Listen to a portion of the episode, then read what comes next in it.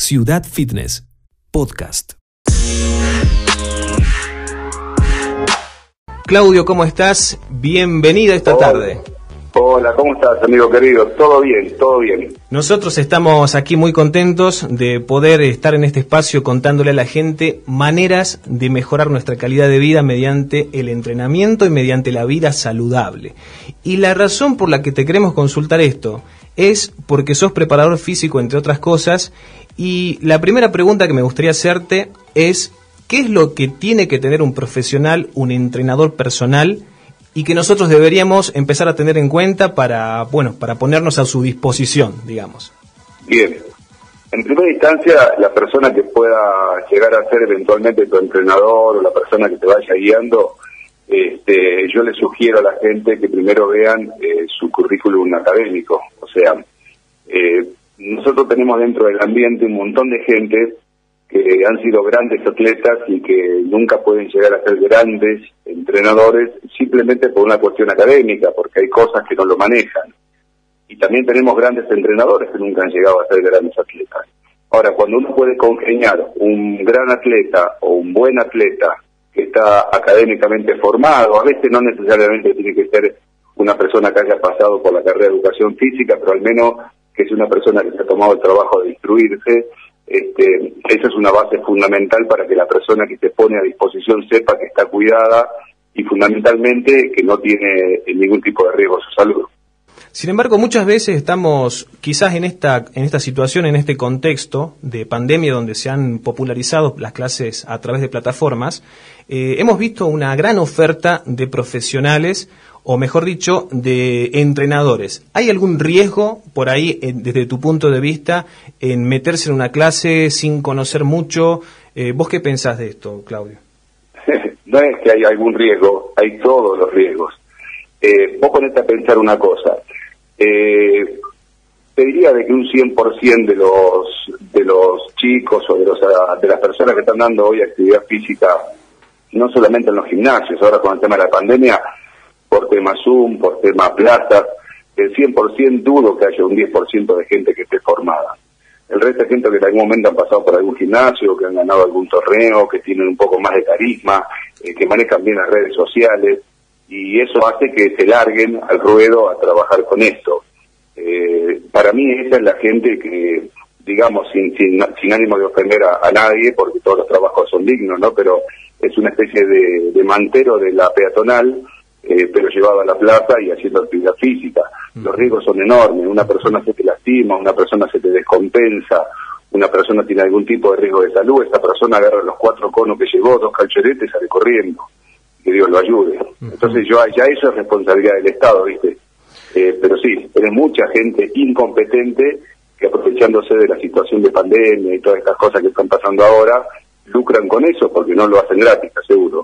¿Qué es lo que una persona que recién va a comenzar a hacer actividad física tiene que tener en cuenta como prevención, como cuidados? Por ejemplo, una persona que no hace mucho deporte, una persona sedentaria, ¿qué es lo primero que tiene que prestar atención cuando va a un gimnasio o cuando se pone en manos de un preparador físico?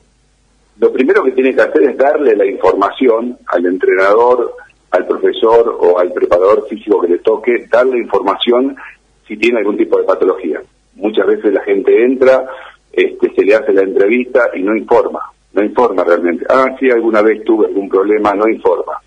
Entonces, el tema de que el profesor sepa eh, si tiene algún tipo de patologías o cuál es el antecedente deportivo es fundamental. Pero claro, todo esto sirve como cuando el profesor es una persona que está recepcionando lo que le estás diciendo y ahí volvemos a la primera pregunta. Incluye mucho la capacidad del profesional que te vaya a atender, fundamentalmente que sea profesional, ¿no es cierto?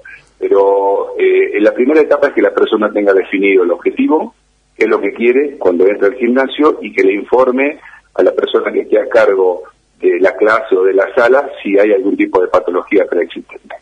No hay un examen médico que se, que se exija ¿no? en los gimnasios en estos momentos a nivel provincial, municipal, no hay ningún proyecto de ese tema. Mira, sinceramente yo siempre estuve a favor de que sí haya, de que sí se controle. Eh, lo que pasa es que partiendo desde el Estado provincial, municipal y los mismos gimnasios, este, no se hace. ¿Para qué te voy a mentir? Eh, en lo personal, eh, con el tema este de la pandemia, tratamos de que todo el mundo tenga una declaración jurada explicando si no tuvo algún tipo de exposición al tema este del COVID y aprovechamos para preguntar patología. Yo casi siempre cuando tomo gente de forma personalizada, se le arma una ficha personal, se le pregunta. El tema está en que si no hay una exigencia a nivel realmente municipal, saliendo a controlar que eso se haga, porque tampoco sirve de que la municipalidad por medio del Consejo Deliberante nos ponga una ordenanza, salgan a controlar cuatro gimnasios, haya 25, 30 gimnasios que no se lo controlan, y después vos ves que, en la, en la, plaza tenés un chico que está dando gimnasia a 30 personas sin pedirle nada, o sea, es muy, no es equitativo, digamos. Pero yo estoy de acuerdo con que sí habría que hacerse. Y la gente que tendría que tomar conciencia de que para entrar a un gimnasio sí tiene que llevarlo. Lo que pasa es que como eso no se exige y cuando se exige no se controla, la gente no lo hace. Entonces los gimnasios que nos ponemos a llevar ese tipo de, de, metodología adelante quedamos en desventaja porque la gente termina no viniendo creyendo que nosotros le complicamos el ingreso al gimnasio. Y hablando de por ahí de la frecuencia de entrenamiento, ¿no? Por ahí uno se, excede un montón o, no va lo suficiente al gimnasio. ¿Cuál sería la, frecuencia ideal para entrenar una persona eh, principiante, una persona activa y después un deportista?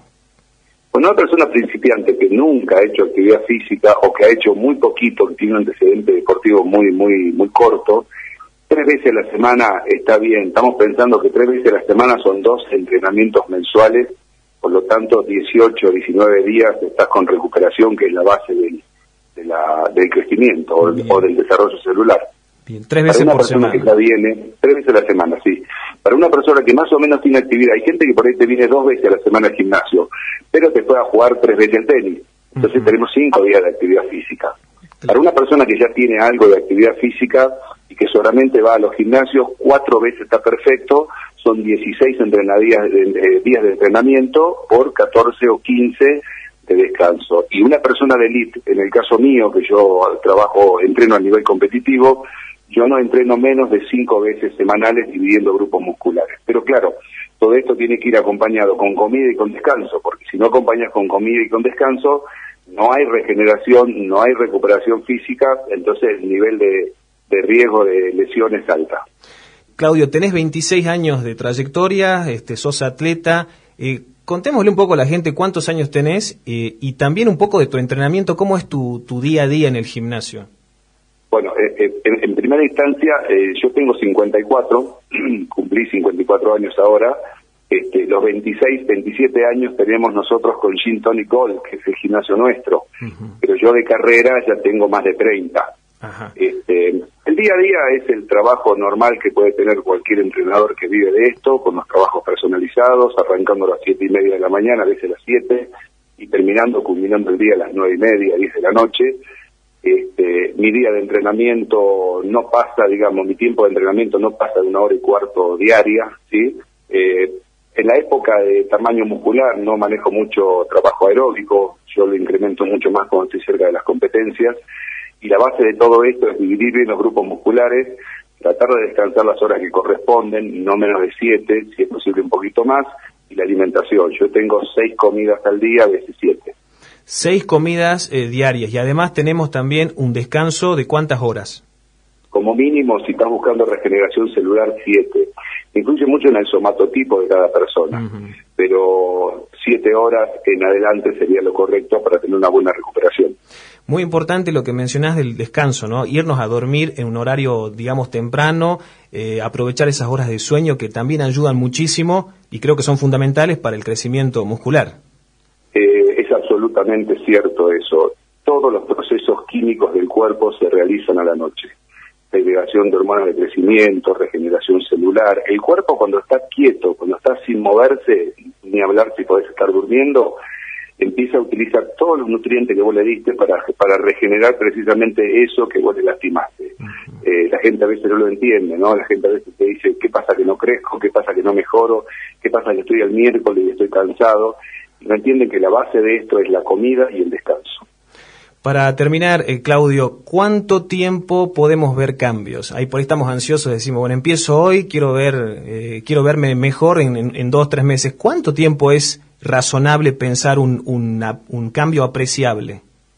Sí, acá tenés tres factores que son fundamentales. Mira, el primer factor, como te dije en una de, de las preguntas que me hiciste, incluye el antecedente deportivo. El antecedente deportivo es una persona que nunca hizo nada, indefectiblemente en los primeros meses no va a tener el mismo cambio que una persona que tenga algo de antecedente. Entonces, el antecedente deportivo es fundamental. El segundo punto es la genética de cada uno, o el somatotipo de cada uno. Hay gente que tiene más facilidad de ganar masa muscular o reducir capa adiposa que otra. Y el tercer punto es la constancia. Eso es lo que la gente no entiende. La constancia es fundamental. Los primeros tres meses de entrenamiento, 90 días, vos ya notás que tu cuerpo empieza a cambiar. Pero claro, 90 días haciendo las cosas bien durante 90 días, no pagando solamente 90 días de gimnasio. Claro, es un, todo un esfuerzo mantener una, de pronto un cambio 90 días seguidos.